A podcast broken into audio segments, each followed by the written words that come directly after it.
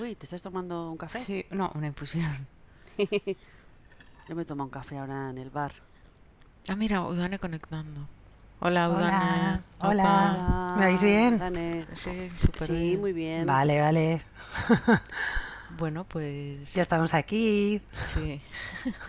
Joder. Somos las tres o... Oye, que hacía tiempo que no nos juntábamos las tres. Sí, es verdad.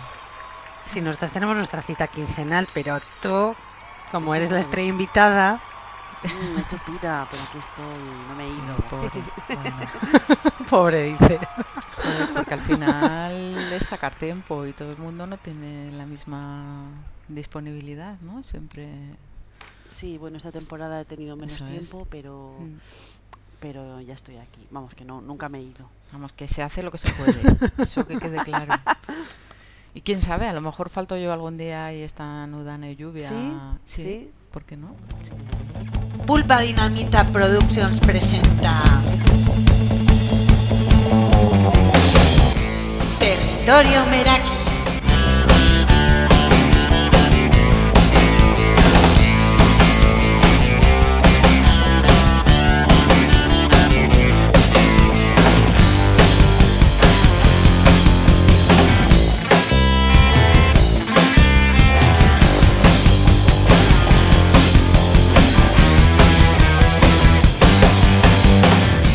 Hacer la intro del episodio este, vosotras, a ver cómo hacéis. Udane, ¿quieres hacer? Ah, claro, Udane, venga. Udane quieres hacer, pero si Udane no se acuerda ya ni qué episodio es este. No, lo va a hacer lluvia, lo va a hacer lluvia que sabe, que sabe lo que hace. Sí. Vale, pues improvisaré. Pues bueno, hoy estamos en el... No, no digas el número porque no lo sabemos. El, el número Sí, no es el sabemos. 5. Mm, bueno, no Mm, sé, entre sí. el 5 y el 6. Bueno, puede ser. sí. Bueno, puede ser el estamos ahí. 6, puede ser el 6. Mm, Vale, el caso es que mm, nos ha costado un poco decidir el tema de hoy, porque bueno, tenemos varios temas pendientes, Mm. pero parece que hoy vamos a hablar sobre, eh, sobre series. Series De hoy, ayer. de ayer y de nunca. Ah, bueno. Eh, así, Bien. así hemos titulado el capítulo. Yo, antes de empezar a hablar de series, quería comentar un poquito, si os apetece, Mm. eh, aunque este episodio mm, va a sal- va, lo podéis escuchar más, adel- más adelante, pero ayer eh, fue la, la gala de los premios Goya y no sé, Cau, ¿tú lo viste? Vi un cacho, pero pff, me estaba aburriendo. y lo quité. No, me parece la gala, o sea, ¿Qué te parece? siempre tiene sus anécdotas y sus cosas interesantes, ¿no? Y conoces gente que igual no conocías y ves el trabajo que hacen otras personas que siempre suele estar escondido, ¿no? Como el tema de las composiciones musicales, la dirección artística, la fotografía, los secundarios, todo eso me parece muy interesante. Lo que pasa es que la gala en sí es como, no sé, me, me falta algo y quité. Vi- Vi un cacho y, Sí. lo quité, sí, la verdad. Sí, bueno, la gala fue larga, duró, siempre lo- suele ser larga, du- duró algo más de tres horas. No había presentadores Sí. y tenía un, tenía un buen ritmo, o sea, en el sentido de que, yo qué sé, Mm. pues salían tres personas a entregar premios técnicos y lo hacían todo seguido, pues para que Sí. los premios coñazo, lo siento, pero coñazo, no porque no sean importantes, sino porque no les conoce nadie, pues fueran un poquito más fluidos, ¿no? Y, pero vamos, siempre se hace, bueno, incluso así se hizo larga y fría, fue muy Sí. fría.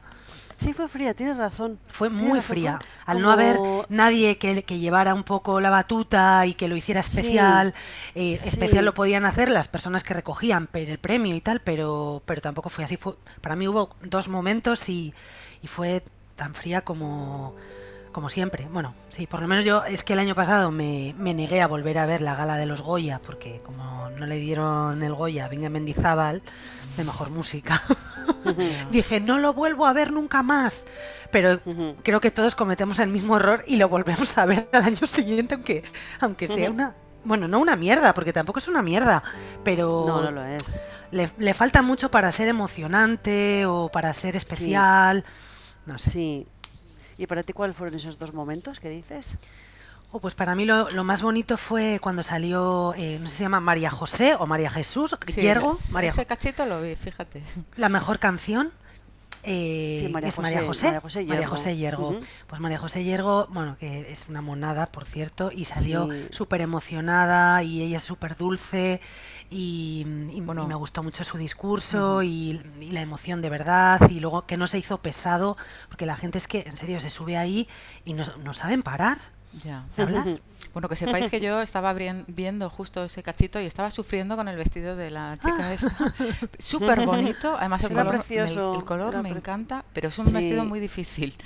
Y Sí. sobre todo con escaleras y con todas esas historias que llevaba así como onduladas, ¿no? Tenía Era como el partes- mar, ¿no? Sí, El Mediterráneo. partes como transparentes, pero luego no era un vestido Ya. ligero, ¿no? Porque parece Bueno, como que pesaba y tenía plumas, me Sí, encanta. Tenía plumas, tenía gasa. Tenía de todo, pero claro, ella no No- veía dónde pisaba, o sea... Y Ya. comenté, va a hacer un Jennifer Lawrence, Sebastián, en las escaleras. Y, pero no, lo subió bien. Y luego así, bueno, no, no fue una gala mm, demasiado reivindicativa, la verdad, que suele serlo. Eh, y, y lo que ah, lo que me gustó fue cuando salió encima, mira, han sido dos mujeres, la mejor canción y la mejor música. Eh, una, una chica que se llama Celtia no sé qué, Pues no recuerdo el apellido, ese trozo. que, me, que, me- que Sí. ella me encantó su look, o sea, me pareció súper rompedor, look. entre punk y, Sí, y, sí. no sé, o sea, gótico, no sé qué era, pero me encantó. Y, y ella estaba hiper nerviosa, le temblaba la voz, las manos, bueno, todo. Pero lo que dijo sobre, bueno, pues eh, cómo está el, el, el- el mercado laboral para las mujeres en el mundo de la música y en general también, jo, me pareció súper sincero. O sea, eso sí que fue... Sí, fue de porque verdad. hay tanto postureo ahí que Sí. cuando oyes un mensaje como el de ella, joder, te llega. No, ella fue muy clara, dijo que es un mundo muy precario y que además, por muy buena que seas, o sea, que es posible que ganes o consigas X ¿no? reconocimiento, pero que también es posible que a pesar de eso no te llamen en cinco años. Ya. Y es verdad. Sí, a pesar de ser una pues una carrera de muy larga distancia, ¿no? Sí, jo, pues yo también, a mí también me gustó mucho el momento de, sí, de la de Celtia, la compositora, que y, y al final pues te llega mucho lo cuando la gente habla con el corazón y como de, como cuando es muy de verdad, pues eso se nota y te llega. Y, Traspasa. y- Mm. Sí, traspasa y, y es lo que más me gusta, la, la espontaneidad, la naturalidad, la, la verdad, al fin, al fin y al cabo. Y, Y un poco que no ganaran también los de siempre, ¿no? Porque, joder, o sea, Alberto Iglesias, que yo le adoro Sí, y es el mejor del mundo mundial, sí. pero eh, ya está. O sea, tienes 25 Goyas, eh, siempre te querremos, pero este año eh, se lo merece otra persona. Sí. Perdón, eh, ¿es- Sí. ¿está nominado también al, al Oscar? sí, un compositor de, de Donosti, para quien no lo sepa, y que ha compuesto, bueno, cientos de, de bandas sonoras, de Almodóvar, de Medem, de Iciar Boyain, y es increíble. Justo en el cachito que vi también salió Urco Lazábal, que es el secundario de Maisabel, la Sí. película esta. Y la verdad es que yo no le conocía, pero de- a raíz de verle, es lo que os comentaba, ¿no? Es un actor que sobre todo ha hecho, pues, eh, como actor secundario ha hecho varios papeles. Y, y me encantó escucharle porque también Sí, es verdad. súper natural y Sí, ah, bueno, eh, eh, ¿no? ¿recordáis que, que, que se lo agradeció, entre otras cosas, a Muskis? Sí, Y a la es- cuadrilla. Y a la cuadrilla, cuadrilla. sí, es muy de A la cuadrillas que se le ve, sí, sí, sí. Pero eso es porque han estado rodando ahí. Musquis, La Bastida, Bilbao y no Ah, sé qué otro más. Sí, Pues yo, bueno, yo había visto El buen, el buen patrón, que me Ujú. alegré de que se llevara el premio a mejor película eh, y a mejor director, ¿no? Mejor director, Sí, mejor película y guion. mejor guion y, Guión y- original. y actor guion original, eso es guion y, y actor principal y, joder, actor eh, Javier Bardem. Bueno, eso, me- eso estaba, eso estaba Eso tan estaba cantado que los actores, sí. el resto estaban como súper tranquilos ahí, como bueno, mm, no me voy a Mm. poner nervioso porque, porque para Sí. qué. no. Y a mí, a mí me gustó mucho El Buen Patrón, la recomiendo mogollón.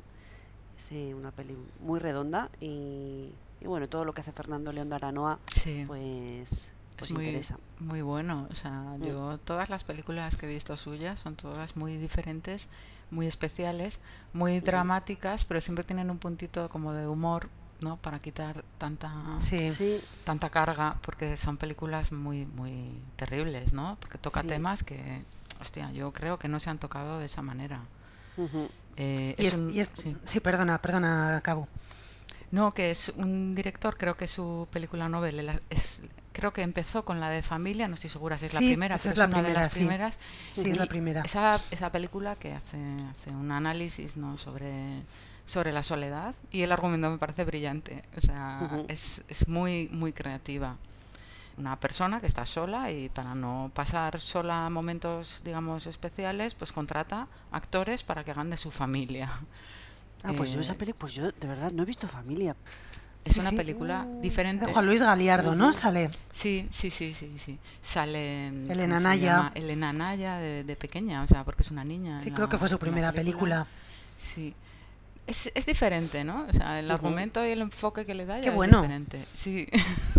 Es muy buena, no sabía que, de, qué era- de qué iba. Sí, el argumento es ese. ¿eh? Luego van pasando más cositas y eso, pero un poco el tema principal es ese, ¿no?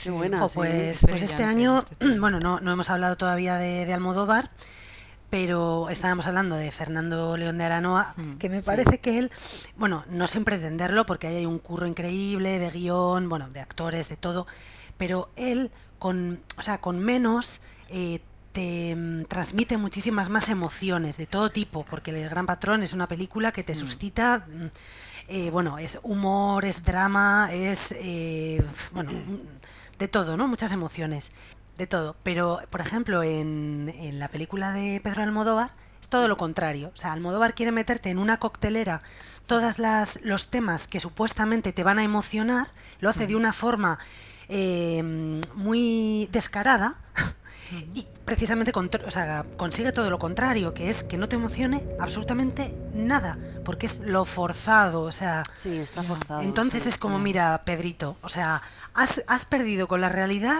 eh, el contacto, o sea, sal a la calle, habla con la gente, mira lo que pasa a tu alrededor o pues dedícate a otra cosa, ¿eh? porque de verdad que no puedes hablar de cine social, si es que quieres hablar de cine social, que hay una parte de su película que habla de ello, cuando no lo conoces o lo has leído en un periódico y ya está, porque Fernando León de Aranoa en ese sentido es otro nivel y son total. directores Mira, de la hostia, que Pedro Almodóvar es un director de la hostia, su película tiene súper buena factura, todas, y los actores y actrices están brutales, pero los guiones ya no son buenos. Porque bueno, eh, yo soy yo y Udane también somos, a ver, al final pues nos, nos suscita curiosidad en las películas de, de Almodóvar, pero ya hace muchos años que no que no conectamos, que no nos emocionan. Pero aún así, bueno, sigue, seguimos viéndolas, pero es verdad que, que cuando fuimos a verla eh, había momentos de la película de estamos hablando de Madres Paralelas. Sí, me lo he que imaginado, pero gracias por decirlo. Claro, bueno, sí. Porque igual hay Claro. gente que nos escucha de fuera que no saben. Claro, estábamos hablando de la última. Sí, de, sí, la, sí, sí. de la última peli de, de Pedro Almodóvar y cuando, cuando fuimos a verla hay momentos de la película que son dramáticos que busca que Almodóvar busca la lágrima y a nosotras nos daba bastante risa porque eh, te quiere llevar a una emoción eh, muy forzada como decía como dice Udane y, y no, no, no, no vas con, no, no entras ahí A Yo ver, no es que son diferentes formas de trabajar. Yo creo que Almodóvar es una fantasía en sí. Sí Y que es muy teatral y él es Mm, como pero, muy, pero pues, antes sabía hacer humor, Cau, pero es que ahora ya no lo, ya no sabe hacerlo. Bueno, y también yo pensaba que también sabía hacer drama, pero tampoco creo que sepa hacerlo ahora. o sea, siempre, siempre ha sido muy teatral. Eso sus es. películas son, son, al final, pues estoy pensando en Mujeres al borde de un ataque de nervios o en At- Átame o tantas películas sí. que, que parecen un teatro. Sí, Sí. pero cuando tú escribes una historia, en esa poca normalidad o en esa locura, tiene que haber eh, una normalidad. O sea, quiero decir, por muy alocado que sea, te lo tienes que creer. Dentro de ese universo. Almodóvar ya en el humor y en el drama, para mí ya no se sabe mover. Sí, yo, yo creo que es verdad que, que no se da cuenta o nadie le dice, yo creo que nadie se atreve a decirle. Eh, Pedro, necesitas un guionista. O sea, Yo Sí, creo que o sea, al- final él es como que ha acabado, ha terminado creando un, un género diferente que ya no es ni comedia ni nada de esto y que es género Almodóvar en sí. sí, Pero es que ya para mí lo ha perdido, porque antes el humor de Almodóvar era el humor de Almodóvar y te reías. Pero hace mucho tiempo que eso lo ha perdido. Cuando hice Los Amantes Pasajeros eh, ya fue como, eh, tío, se te ha ido la olla. O sea, un humor burdo, zafio, o sea... Y ahora cuando quiere hacer drama, antes hacía muy buenos dramas, pues en Volver, en Todo sobre mi madre, me da igual. Hacía unos dramas cojonudos, pues ahora tampoco sabía hacerlos.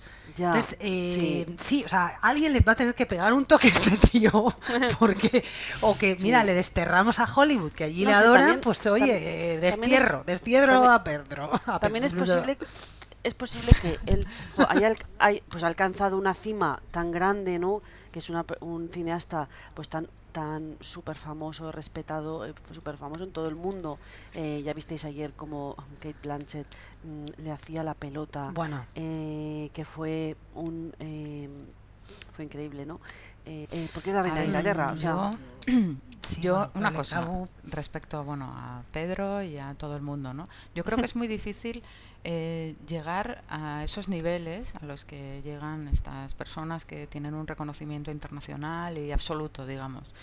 Eso es muy difícil de conseguir, pero yo creo que lo realmente difícil no es llegar, es luego mantener una línea. Y yo creo que Pedro simplemente ha llegado a lo máximo que podía llegar y ahora ya Sí. está en, una- en otra fase más decadente. En caída libre. Y Sí. ya está. Pero eso le pasa a él y le ha pasado a todos los directores, a Pero todos no, ¿no los crees que, y a que todos. los directores, directores, músicos, me da igual, y esto no Mm. sé si lo hemos hablado en otras ocasiones, o sea, deberían tener un poco la humildad y la responsabilidad Sí, de decir, mira, si esto no es tan bueno, Sí, no lo hago. No sé, no sé. A mí es que me ha pasado ya con mucha gente que me gustaba. Entonces hay que aprender también un poco a distinguir de, bueno, hasta dónde llegan, dónde está el pico de máxima altura en su capacidad creativa y saber que todo lo que van a hacer a partir de ahí no va a llegar. Pero bueno, pasa en la música también. Es que no hay ningún grupo Sí. que tenga más de... Creo que hay una...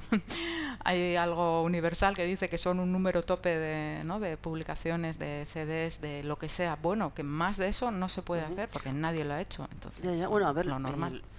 el, la- la- el grupo más famoso de la historia, que son los Beatles, eh, estuvieron ocho años juntos, no más. Sí, y otra cosa quiero decir, ya que les has nombrado, tampoco tienen todo lo que han sacado que sea bueno, quiero decir. Yo creo que ahí se nota que además, eh, joder, tampoco quiero ponerme a hablar de música, pero es que han, han abrazado, digamos, que es una palabra muy bonita, diferentes estilos y han tenido una evolución musical mm, muy variada. Si ellos hubieran continuado, porque bueno, una serie de sucesos hicieron que no fuera posible esa continuación, eh, yo creo que hubieran sido lo peor del universo, no tengo ninguna Claro, es que duda. se retiraron en todo lo alto. Entonces Sí, es porque ellos fueron de menos a más. O sea, las, can- Sí. las canciones de los Beatles del principio de su carrera, hombre, las escuchas ahora, yo no sé los años 70 o los años 60, porque yo no he vivido en la Inglaterra de los 60 y no lo sé, pero lo escuchas ahora y no son buenas canciones. O sea, son cancioncillas facilonas con estribillos muy pues eso o sea Ya, alguien ya igual me mata pero eh, si loves you o sea quiero decir eh, o como es Eh, o sea no. Eh, pero luego ellos pues a medida que fueron eso es evolucionando aprendiendo y empapándose de, de otros estilos y viajaron por el mundo y tal o sea su música se hizo súper rica y terminaron súper arriba. Y luego pues eso por circunstancias X lo dejaron ahí. Se- a ver, también es verdad, es que no quiero hablar de música. Sí, porque íbamos a hablar de no, íbamos a hablar de otra cosa que no tiene nada que ver, pero veo que ya dada la hora, no sé si Pero- vamos a hablar pero- de pero, claro, la es que serie. este Sí, tema sí, un poco. Este Pero- tema nos está emocionando un montón y yo, por cierto, que es que quería hacer un, un inciso de que estábamos hablando de... eh, sí, os quería preguntar, eh, hacer esta pregunta. Eh, eh, estábamos hablando de, de la fama de, de Almodóvar, bueno, de Almodóvar o de cualquier eh, artista, creador que llega a lo más alto, ¿no? Entonces, en el caso de Almodóvar, por ejemplo, eh, ¿qué pensáis? Que cuando una persona como él ya eh, ha recibido todos los premios, reconocimiento, éxito, eh, mm, o sea, ¿qué le mueve a continuar? Eh, ¿Creéis, perdón, un momento, y creéis que, mm, o sea, porque ya mm, esa persona no necesita, ya lo ha conseguido todo a nivel, pues, eh, pues, de, pues del público, ¿no? De reconocimiento, de dinero y de todo. ¿Qué le mueve? ¿Seguir creando? O, o quizás el, La el codicia. hambre, el, el- el hambre, el hambre de, jo, el hambre de ego. A ver, tu pregunta en realidad, ¿cuál es? Ya me pregunta- sí, ¿Por qué sigue? pregunta es, ¿Por ¿Por qué sigue? por qué Sí, sigue haciendo porque- cosas y ya ha conseguido todos los premios porque y todo? yo, Refuerzo eh, positivo. No sé. Yo creo Al final que, todo lleva a eso. a ver, yo independientemente de su ego y todo eso, que yo ahí no voy a entrar, yo creo que él es una persona creativa que tiene una creatividad eh, inmensa en su interior y creo que tiene esa necesidad de sacarla fuera. ¿Qué pasa? Que a lo mejor lo podía hacer mm, de otra manera o mm, de forma más íntima, pero no, no. ¿Y sabes por qué sigue? Porque puede. Ya. Yo creo que esa es mi respuesta, porque puede. Sí, y no pasa nada. O sea, que la Ya. caga en una, dos, tres, veinte siguientes películas no va a pasar nada porque es... Ya, Claro, estoy súper de acuerdo con Cabo, claro, porque al final él tiene una productora detrás, eh, bueno, y, y a- y aparte toda la publicidad del mundo que va a hacer que las películas de él siempre estén ahí, o sea, siempre estén en primera página, siempre nos lleguen. eh, sea, las películas de Almodóvar, sean malas o buenas, seguirán estando, porque tiene la facilidad para que bueno, para que nos lleguen. Hay películas espectaculares, por ejemplo, la de Jonás Trueba, que estoy deseando verla, la de ¿Quién lo impide? que debe ser una película maravillosa, que es un documental. Esas películas están tres días en cartel y fuera. ¿Por qué? Pues porque no tienen la maquinaria que tiene detrás el deseo. Y es muy, muy injusto. Y a mí me da mucha rabia porque porque bueno, es que claro, es fácil que te conozcan cuando tienes mucha pasta y cuando, eh, pues bueno, eso, pues tienes una campaña de marketing gigantesca, pero el talento está en cualquier lado. No, no, y me ver, da mucha que- rabia. Y no voy a volver a ver los Goya, coño, No. ya está. y punto. A ver, no es eso. Es que al final se nos... Sí, sí, es, sí. Sí, pero llegará el año que viene y los verás. Y lo volveré a ver. No, no, digo que no es eso en el sentido que al final se nos está olvidando que esto es una industria, esto es un tema económico puramente, o sea, el cine, tanto como la música, no tienen nada que ver con el arte y ser creativo. A ver, sí, sí, sí que tienen que ver, pero quiero decir, sobre todo lo que lo mueve es el dinero, es la parte económica, es todo lo que, lo que se saca de ello. Entonces, bueno, que sea comercial, pues hace que, que siga ahí. Y espera, un segundín, quería decir también, volviendo a los Beatles, Vale. que no se me que- olvida. No, no, sí, porque es que claro, va a parecer que habéis dicho eso y me he callado como que estoy de acuerdo, pero, o sea, que sí, en parte sí, pero en parte no. Bueno, pero yo quería dejar claro que ellos en sí, en la época, aunque os parezca que tienen canciones sencillas y tal, la verdad es que eh, fueron pioneros en muchas técnicas musicales, incluso vocales, y precursores de muchos estilos de música que no existían. Y yo creo que esa es un poquito la clave.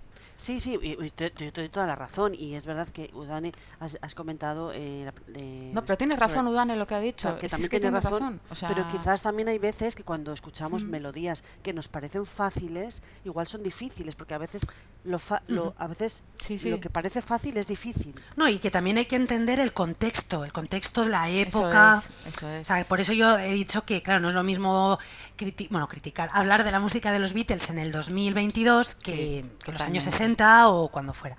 Pero bueno, hablando de ficción, chicas.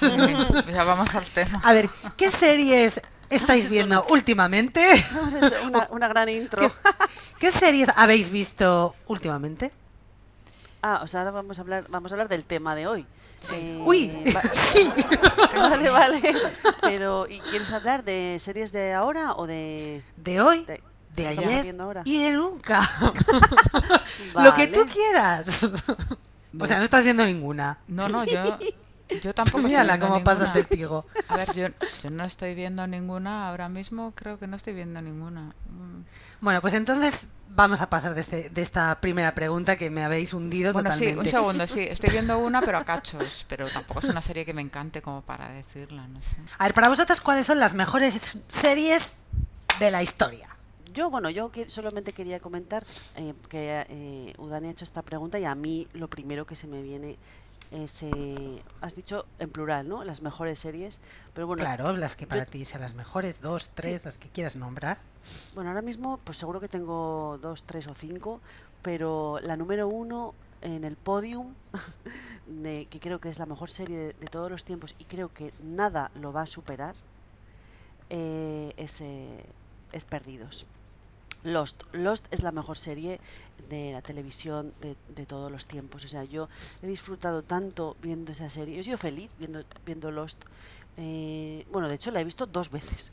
Que, mm, que es una serie larguísima que tiene creo que seis temporadas. Y de verdad que la persona que no haya visto Lost, pues está perdiendo Está perdiendo el tiempo. Está perdiendo, está perdiendo O sea, algo muy importante. Fíjate, Lluvia, que pensaba que ibas a decir otra. Sí, ¿eh? Sí, Yo, yo no me amo, esperaba amo- que yo dijeras amo, Lost. amo Lost. Y yo pensaba que ibas a decir otra que ha sido muy importante para ti, que me la súper, súper recomendaste. ¿Y- y cuál Sí, será? que os gusta mucho, mucho a las dos, además. Yo la vi y también me dejó un poco así como, mm, bueno, la he visto. No sé, yo te la he recomendado. ¿Y cuál Sí. es? Jo, a mí me gustaría que te acordaras tú. ¿Y una pista? Ese... La de Girls, me dijiste. Ah, y Girls. que no Vale, po- Girls, ¡guau! sí. una serie, pues eso, que como, como que os había llegado mucho, que diferente. y- Bueno, yo, yo con Girls tengo un poco el corazón partido. O sea, creo que es Mm. una serie. O sea, es, es una muy buena serie a nivel guion y demás. O sea, sobre todo a nivel guion. O sea, las historias son muy buenas, los, Sí. los personajes son muy, muy auténticos. Sí. Pero luego hay otra parte que es una serie un poco amarga, porque no es, pol- bueno, no es nada políticamente correcta y puede ser que porque las porque em, dibuje también a los personajes, porque realmente nadie es bueno, nadie es malo, todos somos buenos, todos somos malos, todos somos un poco hijos de puta. Entonces, ahí en esa serie eh, te encuentras con eso, con eso que igual yo hasta ahora no había visto. Y a veces te puede re- resultar incluso un poco incómodo. No hay ninguna de las protagonistas con las que te puedas eh, sentir identificada, o sí, pero a mí por lo menos ninguna me llega a calar. O sea, no me, no me, mm, no me emociona ninguna de ellas. Mm, Entonces es una serie que sí que es verdad que disfruté, pero que no me ha dejado un pozo de emoción, ¿sabes? O sea, Sí, porque los sí. personajes no me conmueven, a veces me, me resultan demasiado fríos. Bueno, eh, sí que es verdad que bueno, Lost fue impresionante. eh, luego también cuando no había tanta calidad en las series como hay ahora, claro, puede ser que esto hace, no sé, 15 años cuando veíamos Perdidos, pues nos flipó mucho porque en serie nunca habíamos visto algo así. Bueno, es que, ¿qué voy a decir? O sea, es que sí, eh, tiene amor, eh, ciencia ficción, Espera, sí, es muy entonces, espiritual. ¿estáis vosotras dos de acuerdo también en que Lost es vuestra serie mm, favorita? Para mí, de, de mis series. Ah, Sí, sí. Pero es que, bueno, he puesto una lista aquí de mis series favoritas. Vale, o sea, sí. y no tienen nada que ver unas con. O sea, es que esto es muy fuerte, digo, pero. mm, Tira, es que no tiene nada que ver. Esto parece que lo han hecho seis personas diferentes, porque no, no tiene ningún sentido. Hija, pero a mí me gusta todo. Yo, ¿qué, A ver, qué voy a hacer? Udane, cuéntanos tu serie de series psicópatas. Elaboradas por psicópata. un psicópata multi de estos que tienen personalidad múltiple. Mira, ver. hay una serie eh, mega rara que, bueno, de cien- me estoy dando cuenta que me gusta bastante la ciencia ficción. Eh, hay dos series que me gustan mucho, una más antigua y otra más y otra más reciente. Una de Netflix que se llama OA, que, que empecé a verla y flipé, Original Angel. Y bueno, que es una serie como bastante incómoda de ver, pero luego me resultó pues un descubrimiento. Y luego me pasa un poco con Fringe, que no sé si habéis visto Fringe, que es una serie tipo Expediente X, eh, Sí, pero yo- yo más actualizada. Sí, yo vi una temporada, es una serie que habla de, de dimensiones paralelas Sí. y, ¿no? Sí. Y bueno, y luego tengo puesto aquí una serie, y bueno, ya os voy a dejar porque podría hablar de mil, pero no, no quiero acaparar, pero una serie que me encanta, que cuando igual puedo estar un poco de bajón, digo, voy a verme un capítulo. O sea, que me parece maravillosa, eh, divertida y me conmueve y me encanta, que es Paquita Salas. O sea, me parece lo más. Sí. Me parece lo más. O sea, todos los personajes son súper de verdad. eh, las historias, eh, la música, la banda sonora. O sea, es que me parece que los Javis son unos tíos que, joder, que son canelita en rama, que lo que hacen, coño, lo hacen súper bien. Y luego Bryce F, pues es una señora estupenda que hace de Paquita. Y, y, joder, cuando tengo así un día un poco chungo, digo, va, me voy a poner este capítulo de Paquita Salas. Y bueno, ya me, me anima me anima la tarde. A ver, yo tengo cinco. Igual la más conocida de todas es la de Breaking Bad. Es una serie Sí. que mezcla mucho humor, drama, tiene una fotografía y una forma de, de- de exponer eh, los temas y las imágenes súper cuidada, los diálogos, el, el guion es muy, muy, muy bueno. Luego tiene muchas imágenes de estas de que se te quedan grabadas, ¿no? Entonces, muchos momentazos de como serie. Entonces, a mí me parece una serie muy buena. La historia en sí también es muy buena, la conoce todo el mundo, la ha visto muchísima gente. No sé si vosotras la habéis visto. Sí, sí, claro. Bueno, yo, Yo- no podía parar. Pues mira, yo no la terminé de ver. O sea, a mí sí me, sí me, sí me, sí me estaba gustando, pero no, repor- no recuerdo por qué motivo la tengo a la mitad. Pues esa sería una de mis cinco. No sé si queréis comentar alguna vosotras o paso a la siguiente. Yo tengo una serie que, que me sorprendió muchísimo, que me recomendó Lluvia y que yo al principio dije, "Bah, esto a mí no me va a gustar. Eh, pero es que eh, fue tanta la, el entusiasmo que Lluvia me estaba transmitiendo y además que, que Lluvia tú no eres de coger una serie y no poder parar, o sea, no eres tan adicta como yo, yo soy No. más adicta, yo soy muy adicta, o sea, yo como tenga algo que me guste no puedo parar, o sea, por eso no compro chocolate, porque si no pesaría 250 kilos, entonces, eh, sí, es así, entonces, eh, si tengo una serie que me gusta no puedo parar, y yo decía, joder, eh, tanto, ¿cuál te o sea, tan buena será esta serie, y es Chernobyl. Ah, sí, Eh, me pareció una serie, bueno, súper bien hecha. eh, Sí. La historia es increíble. Luego se te ponen los pelos de punta porque, o sea, esto ha pasado hace cuatro días Sí. y Chernóbil está ahí. O sea, no es que digas, no, es que esto No, no, está aquí- está aquí pasó. cerca, no, no, no, es que Chernóbil está ahí y sigue estando ahí. Y bueno, y cómo fue, por qué pasó lo que pasó. Eh, esa, unos esos errores humanos que podían haber supuesto, bueno, una hecatombe ahí mundial, bueno, que de hecho lo fue, pero que podía haber sido todavía peor. El guion es sí, buenísimo, eh, la factura es brutal y bueno, a mí me encantó y creo que la he visto dos veces y creo que la volveré a ver. Sí, yo la quiero Yo la vi una vez, me, me encantó por todo lo que dice Udane. Es, eh, es una serie de mucha calidad y además que es como una, una historia que, que necesitamos saber, o sea, que es algo que ha sucedido en la historia y que hay que conocer. Así que vamos con tus series, Cabo, que ibas a decirnos más. Sí, no, sí, a ver, yo tengo cinco, pero para Ah, pues ir intercalando un poco. Eh, otra de mis series favoritas que me ha gustado mucho, mucho, porque me, me ha parecido una pasada, sobre todo la, el color, la forma en la que tratan todas las imágenes, cómo está ambientada, porque yo creo que está rodada como con algún filtro como amarillo o un color así como de un poquito de antes, ¿no? Y es la de Heridas Abiertas, que está en HBO. Ah. Es una miniserie. Esta Ah, peli. De Amy Adams. es- Sí, de Amy Adams. He dicho peli, pero es que es como una película. Ya es como una película. Es una miniserie porque son poquitos Uf, capítulos. es tremenda, ¿eh? Es de una dura. pasada. La historia me flipa, cómo está contada, las actrices em, alucino, pero sobre todo esa estética, esa, esa forma de, ¿no? de tratar, ese color, como que estás un poquito hasta retrocediendo en el pasado. Hay momentos en los que utilizan un filtro verde también, como muy de hojas y muy, muy natural. Eh, es una pasada esa serie. o sea, Jo, me yo- impactó yo mucho cuando la vi y me encanta. A, a mí también me impactó, pero me impactó tanto que no pude, no pude verla. Eh, creo que vi un capítulo o le di la oportunidad a dos y, y, bueno, Amy Adams me, me fascina. Me Sí, que es una maravillosa. maravillosa y, y todo lo que hace me interesa, pero pero es que la serie me, me, me resulta muy dura y es que yo tengo, o sea, a veces un poco sensibilidad a, a que hay cosas que son muy fuertes y, y no me hacen sentir bien y entonces no, no, o sea, aunque la serie vea que tiene gran calidad o que lo que cuenta puede ser interesante, pero es que es como que me hace daño, es como no puedo, no puedo verlo, no, no quiero verlo. Bueno, a mí, eh, o sea, las, las actrices, la actriz que hace de, de madre de Amy Adams y, la- bueno, me, me parece una pasada, o sea, creo que los papeles están, se llama Patricia Clarkson. Ah, sí, es verdad. Esta, esta mujer Ah, es, sí. es muy buena y tiene Sí. hace un papelón, o sea, es impresionante, ¿no? Es como ¿Y muy ¿Quién será el director de esta es- serie? el director, eh, dirección Martin Oxon, no sé, creador y luego Jean-Marc Vallée. Fíjate, a mí me resulta muy bonita de ver. Creo que las imágenes son muy bonitas. O sea, por muy terrible que sea una imagen, la forma de presentarla, las imágenes, ¿no? Dices, bueno, un cadáver ya, pero es un cadáver bonito, no sé. Igual porque estoy acostumbrada a ver cosas mucho más desagradables y presentadas de otra manera, un poco más... Y es que, es que ahora os iba, os iba a preguntar, bueno, os iba, iba a hacer un poco reflexión sobre eso, ¿no?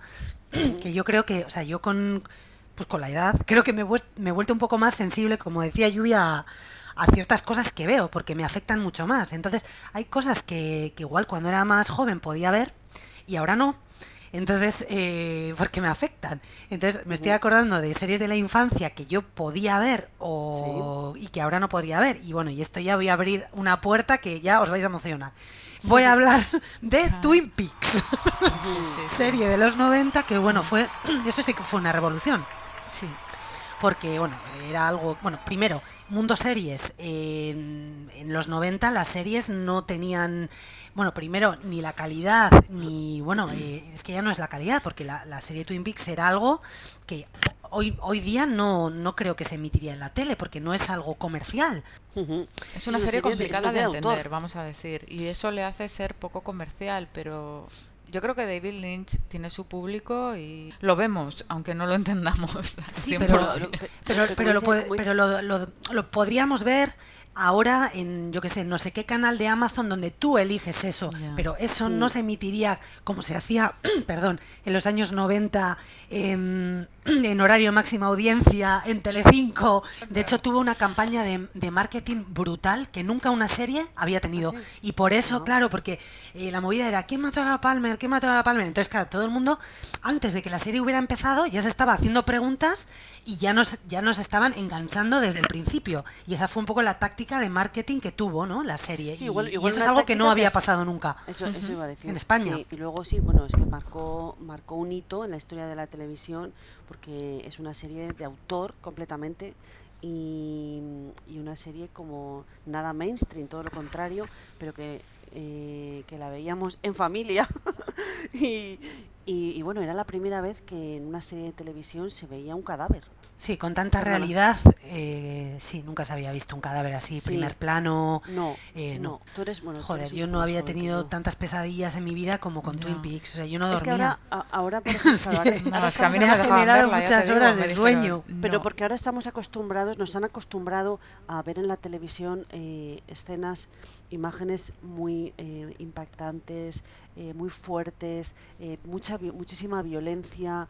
Eh, Bueno, yo me cago viva, ¿eh? O sea, yo veo, vea- o sea, con- yo lo veía con 11 años, lo veo ahora. Y me cago viva. De hecho, Sí. intenté ver Twin Peaks, eh, bueno, en Sí, la tercera ¿no? parte, eh, que bueno, eh, la emitieron hace unos años, o eh, no fui capaz de verla porque me ¿Por estaba qué? entrando una angustia que no puedo, Vale. porque David Lynch crea un ambiente de tensión que yo no puedo. O sea, sí es que me acuerdo que cuando veía eh, Twin Peaks y la, la música de. La música de, Sí, de la, la película de Badalamenti o algo así, Badalamenti o algo así se apellida el compositor, es que tiene un, un apellido A ver, raro. Lo voy a buscar. algo así. Bueno, es que eran esas primeras notas, bueno, ya se te sí. ponían los pelos como escarpia, se te ponía el culo ya duro, o sea, ya directamente de, de escucharlo. Entonces, claro, todo lo que iba a venir después mm, A iba a ser del a- pelo. A mí me, me sorprendió mucho que, que, claro, bueno, ahora tenemos una oferta una oferta de series tan tan tan grande, tan grande que te, que te pierdes, que, que ya cuando hay un estreno, pues nada es como demasiado... eh, o sea, el, foco no se pone en una cosa, porque hay tanto, pero pero cuando se estrenó, cuando se iba a estrenar Twin Peaks, yo estaba muy emocionada y lo esperé con muchas ganas, porque este señor, eh, David Lynch, cuando hizo, cuando terminó Twin Peaks, o sea, la segunda temporada creo, hizo una, o sea, eh, rodó una escena que Cabu, curiosamente, Sí. la tiene en su Twitter, que es una auténtica sí. pasada, Sí. que es Laura Palmer. A ver, esto es- esto es historia de la televisión. Sí, Y- totalmente. y- Es y historia entonces- mm, del mundo. Sí, sí, sí. Eh, eh, es, eh, Laura Palmer en esa habitación roja Sí. eh, está, no sé si está con la gente Cooper, eh, pero ella mm, le dice, o sea, hace un gesto con las manos, un gesto como, como un baile de Chasquea manos. los, los dedos, ¿no? No, no es un chasquear, No, es como, que baila con Coloca las así. Ah, vale. Sí, bueno, Que no me verlo, veis, pero lo he hecho. podéis buscarlo y entonces ella dice eh, nos veremos dentro de 25 años dijo en la serie y lo increíble es que eso se ha cumplido sea quién puede hacer eso quién puede hacer una David serie Lynch. Histórica decir nos vemos en 25 años y en 25 años Laura Palmer vuelve y y, y- y está ahí otra vez eh, reco- o sea, recogiendo el, el- el- el hilo de lo que dejó hace 25 años. Eso es ser coherente, eso es ser coherente, no como Pedro Almodóvar, no. David Lynch sí lo es. Claro. Yo sí he visto de, eh, Twin Peaks 3, me parece... también. ¿Tú también? Raúl? Sí, sí, sí, sí.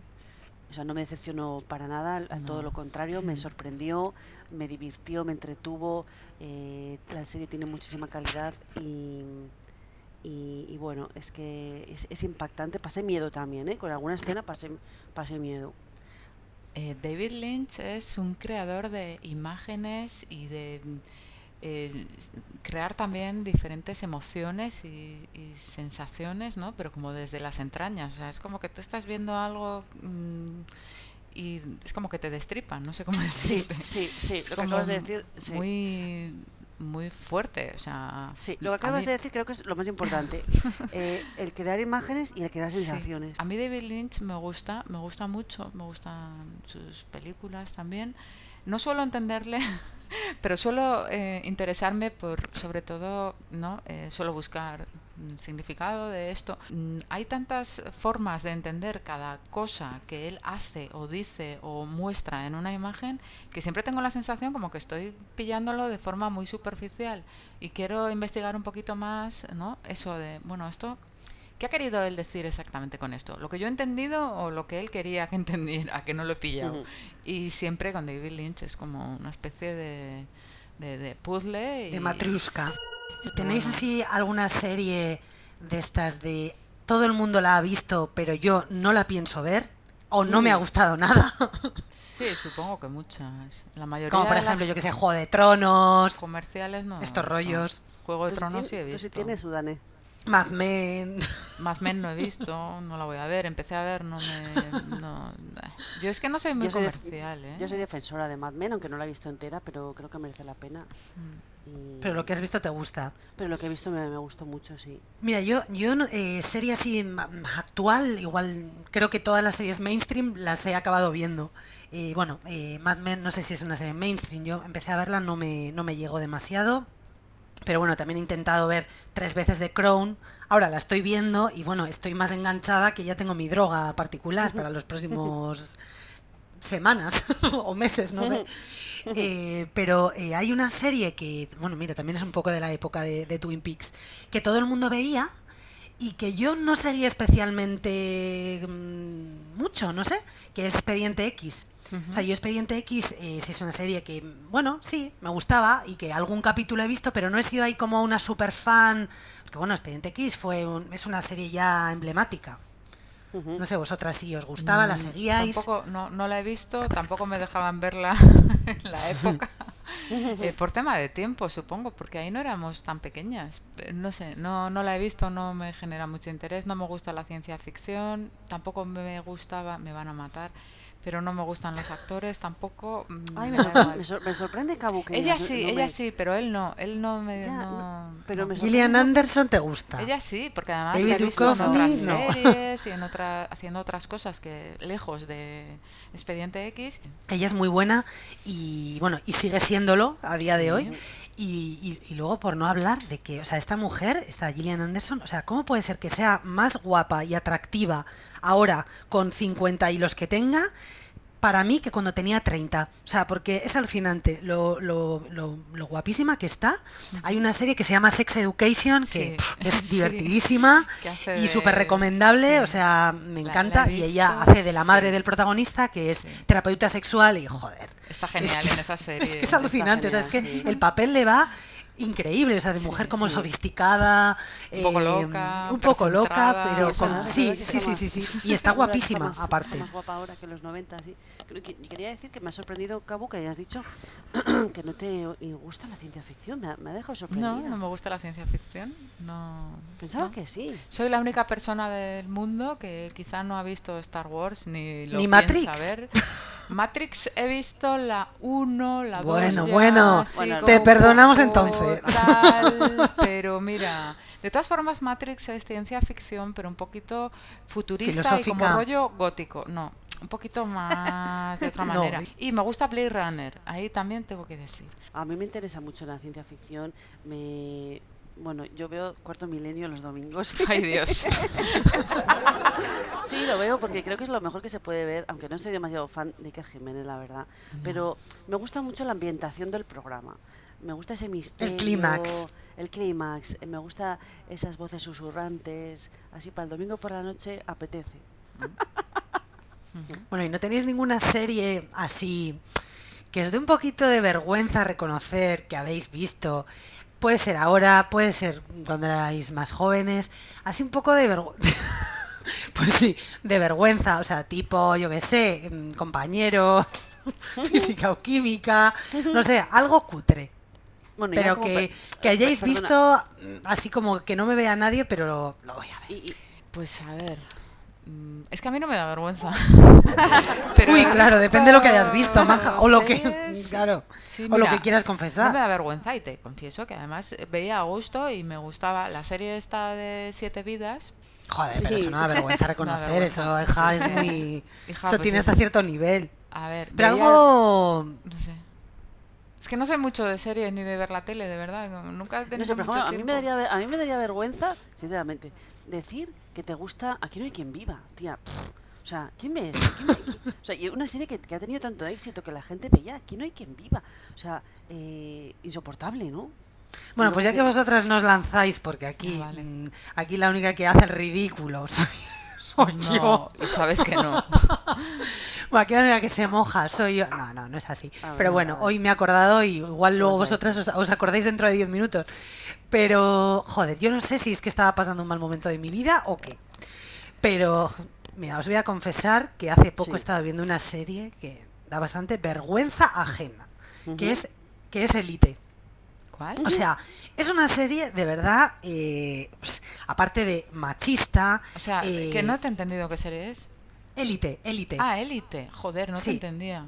Élite es una serie eh, de niños pijos que viven en colegios buenos y que ha habido ahí como un asesinato, no sé qué rollos, y bueno, pues a ver quién ha matado a la alumna X. Y bueno, eh, todo eso se mueve pues entre fiestas, eh, no sé, o sea, van con tacones a las 6 de la tarde, o sea, dices, no entiendo nada, eh, o sea, no sé, eh, hacen fiestas mm, de lunes a viernes, no A sé, ver, luego no tienen resaca al día siguiente, niños o sea, son cosas muy reales. Adolescentes, ¿no? Niños de Sí. instituto que se creen mayores, pero que tienen 16 años, pero en realidad tienen 30 y hacen cosas mm, como si tuvieran 30, ¿no? Sí, o sea, es Ese que no tiene ningún sentido. Y de No. esto que yo estaba viendo la serie y decía, pero qué, o sea, ¿por qué veo esto? ¿Por qué sigo haciéndolo? Pero Sí. no lo sé, o sea, Pero, era pero entre la pregunta, pero, y la pregunta es, ¿pero la viste entera? No, no, bueno, espera, es que ahora os, voy a, ahora os voy a contar. Es que hubo, bueno, están todos los días haciendo fiestas, fiesta de esto, fiesta de otro. Bueno, entonces ya, eh, como ya los guiones, pues bueno, tendrán ya falta de ideas o algo, pues hay un momento en el que unos, o sea, un protagonista de la serie dice, vamos a hacer la fiesta de las toallas. Entonces, sí, entonces hacen una fiesta en la que van en toalla. Sí. Entonces ¿Cómo? vamos a ver. Sí, van en toalla. O sea, tú imagínate eh, un El gran nivel, grupo de el nivel. personas, todos, sí, claro, todos en toalla. Entonces uno la lleva pues tipo Tarzán, el otro la lleva tipo bikini, el otro la lleva tipo albornoz y tú pensando, a ver, o sea, ¿qué estoy haciendo yo? O sea, ¿qué está pasando por mi vida ahora para que yo esté viendo una serie en la que los protagonistas hacen una serie, o sea, una serie, una fiesta que van en toalla? Entonces ya dije, Udane, eh, esto te lo tienes que mirar. Y entonces ya ahí ya dije, no, ya se acabó. Pero eso fue como la cuarta temporada, eh, también os digo. Joder, has tardado. A mí eso me suena un poco como las fiestas universitarias, estas americanas que hacen las fiestas así raras, ¿no? Sí, no, yo creo que estaba pasando No un mal momento de mi vida. Pero sí, es, es ese tipo, es ese rollo de, de Sí. serie. No sé. Puf. Bueno, a ver, puedo entender que hay veces que hay cosas eh, que te pueden que te pueden atrapar, ¿no? Y que, y que tengan contenido, pues, un poco basurilla, pues como el que un- como el que se come una hamburguesa en McDonald's, que dices, "Pff, pues esto esto no es bueno, pero hoy me lo voy a comer. Pues sí, Y, y bueno, pero no sé, yo la verdad es que no me siento avergonzada por nada que haya visto. No sé, Yo creo que no- tampoco. no- igual es no que no veis nada como para avergonzarse. No, yo me acuerdo que de pequeña veía una serie, pero es que no me acuerdo exactamente cómo se llama. Ah, bueno. No sé, culebrón, telenovela, Ah, o sea, algo. No, no, no, no. Era como. Ja, es que sois de verdad. Todo lo que veis es Film Affinity, puntuación 6,5 para arriba. Es que así no. Era como no. historias de la cripta. Ah, pues de suena la bien, cripta. ¿no? Como- Historias sí. de la cripta suena bien. Sí, sí, claro, pero son, pero era una mierda porque sabéis el A tipo, lo mejor era el título. el tipo de terror que había en los 90 y Ah, pues ni idea, no conozco. Yo tampoco no pues ya me ves, suena. mientras tú veías Élite, bueno, no, Élite es eh, No, Élite ha sido es nuevo, hace dos vale, vale. meses. Mientras tú veías, Bueno, yo qué pero sé, bueno, venga, venga, voy a decir algo A ver. que ahora mismo sí que he recordado como de vergüenza ajena, pero que claro, lo, lo veía con 14 años. Y yo veía Los Vigilantes de la Playa. O sea, Hombre, ¿quién no? yo A recuerdo eh, aquellos veranos en los que, pues no sé, sí, yo tendría 14, 15 años o así.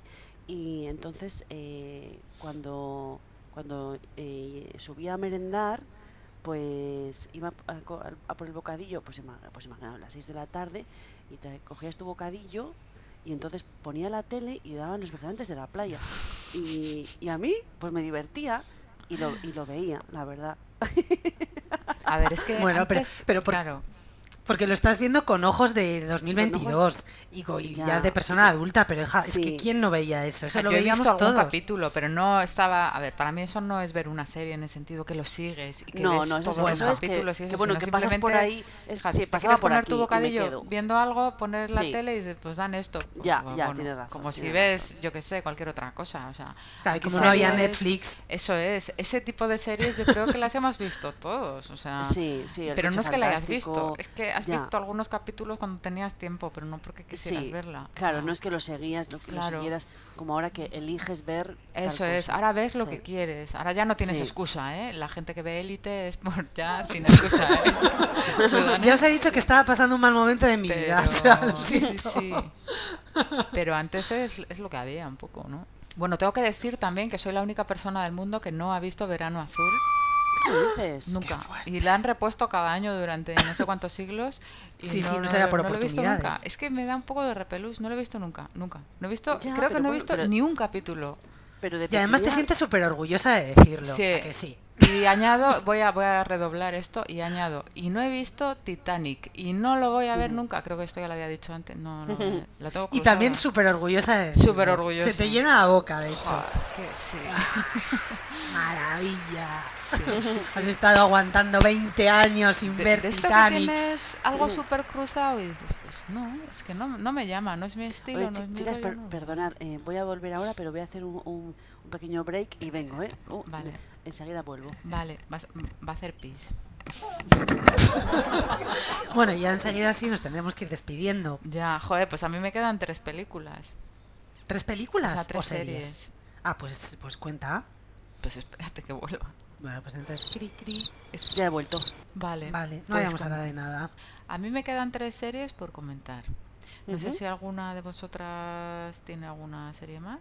Ah, no, dale. No, dale, tú, Cabu. tú tenías también Udane. ¿Qué me No, yo sin más, que he, he hablado mucho. Ahora tú, Cabu. No, sí, yo también he No quiero hablado mucho. monopolizar. Que sí, que sí. Sí, pues comenta, eh, Cabo. Bueno, pues yo os voy a comentar una serie de cuando éramos bueno, pequeñas. Esta es de 1994. Es una serie que me gustaba mogollón, la daban en Canal Plus. Es una serie cortita, solo una temporada. De hecho, no terminaron de hacerla, la interrumpieron, aunque tenía mucha audiencia. O sea, ahora mismo es- se ha convertido como un poco serie de culto, ¿no? Es, eh, es años 90, o sea, esta serie Ujú. es la hostia. Entonces era una de mis series favoritas y, y bueno, la serie, eh, traducido el título al castellano es Es mi vida. La sabía, sabía que ibas a Sí, hablar de esa es serie, de Claire. Dance. Sí, Claire Dance, me encantaba esa serie. Jared Que se teñía el pelo Leto. de rojo, me Es que, encantaba. de hecho yo, yo me hice ese corte de pelo y me eché rojo en el pelo y te- claro, a mí me quedó rojo, pero rojo, como decirte, rojo, rojo, o sea, no en plan reflejo, no, no. y sí, me encantaba esa serie, creo que es una serie muy diferente, eh, Sí, hasta la era época muy rompedora, ¿eh? no Sí, se había verdad. hecho nada parecido. Es una serie, eh, creo que son siete o nueve, nueve capítulos y cada capítulo tiene una voz en off, que es como el narrador, y es uno de los protagonistas. Cada capítulo está dedicado como a uno y te cuenta su perspectiva, un poquito, un trocito de su vida y va, claro, salen el resto de personajes ahí. Y esta serie me encantaba. Y Sí. si alguien no la ha visto, pues le recomiendo que... Será difícil de conseguir esa serie igual, ¿no? Yo, bueno, yo la tengo, yo me la, me la descargué hace ya mucho porque quería volver a verla toda seguida, pero, joder, es una serie que es muy buena. No, no sé muy bien por qué dejaron de, de emitirla, o sea, Bueno, pues igual como lo que eh, comentábamos antes de, Sí, dejar algo en un buen nivel, ¿no? Puede si ya ser. bueno, pues A mira, ver, ya está. Aunque la no serie está estropearlo. sin terminar, sí es verdad que el último capítulo puede servir un poco de cierre. Hay cosas que se quedan en el aire, pero es que la vida es así, o sea, y eso, Jared Leto.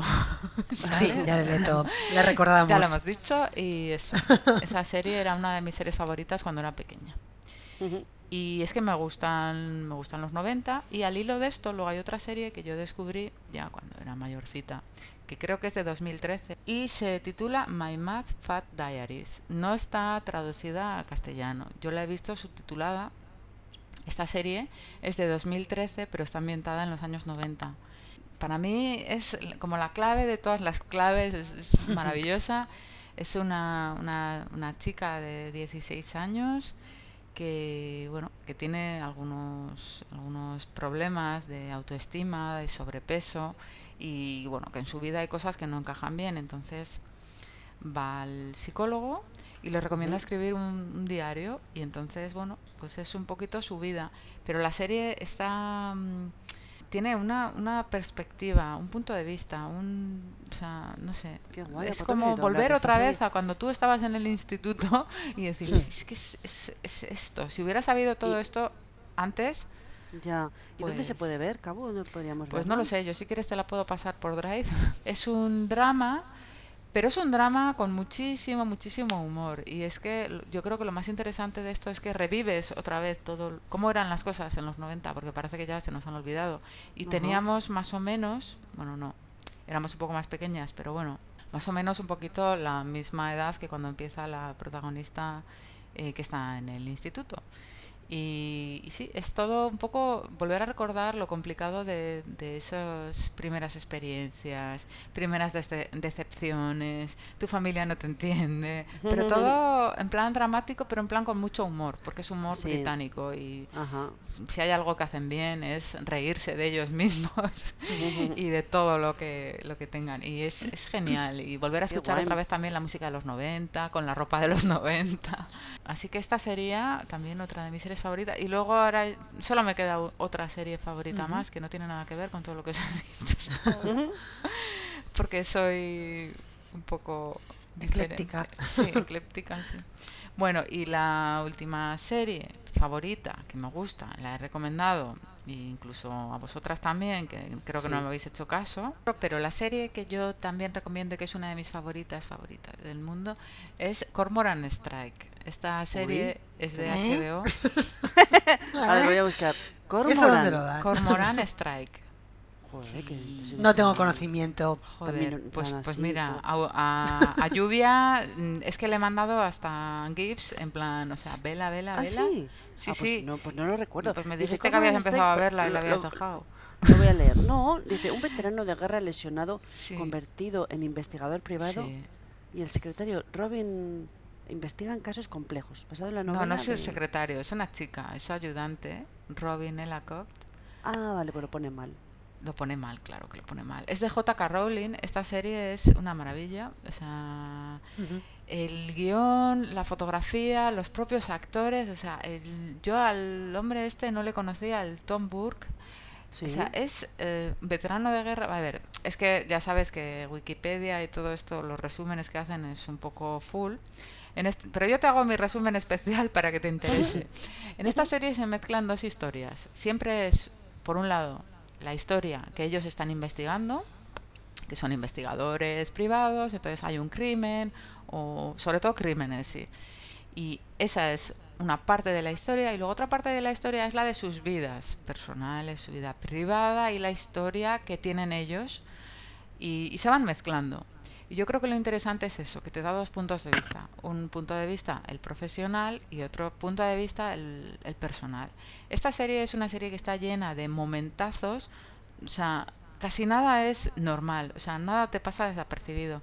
Uno de mis momentos favoritos de la serie es en el primer capítulo, el momento en el que ellos dos se conocen.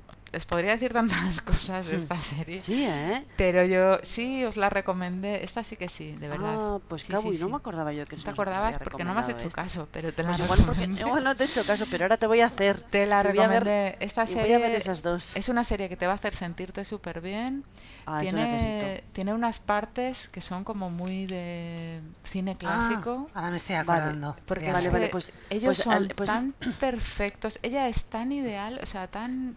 O sea, no perfecta en el sentido de la perfección. ¿eh? Ella es una persona. Bueno, es que no quiero decir muchas cosas, pero es una chica normal a la que le han pasado cosas en su vida. Las ha superado, o sea, ha estado rota, se ha recompuesto. Y luego la ves en el momento, joder, y.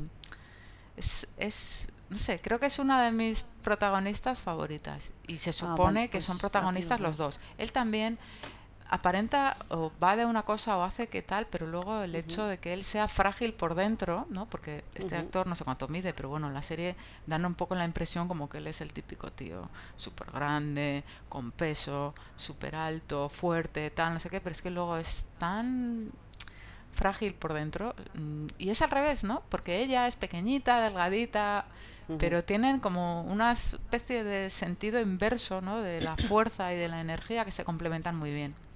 Creo que Jo, pues no me, no me gustaría terminar el programa, el episodio, Sí. sin nombrar una serie que, que, hablando de hacerte sentir bien, es una de las Sí. series que mejor me han hecho sentir, Sí, sí, que me pues. parece como tomarte una pastilla para, para ser feliz, así os lo digo, y que he visto igual dos o tres veces y me parece, bueno, una fiesta y alegría. Y se llama Master of None, está en Netflix todavía. eh, creo que tiene dos temporadas. Bueno, tiene una tercera, pero la tercera, mm, bueno, es como casi si no fuera parte de la serie, porque ni el protagonista es eh, el que, bueno, el que suele estar en, la- en las, en las dos. Entonces, eh, la peli, o sea, la serie es sobre un chico de unos treinta y pico años de ascendencia india que vive en, en Nueva York.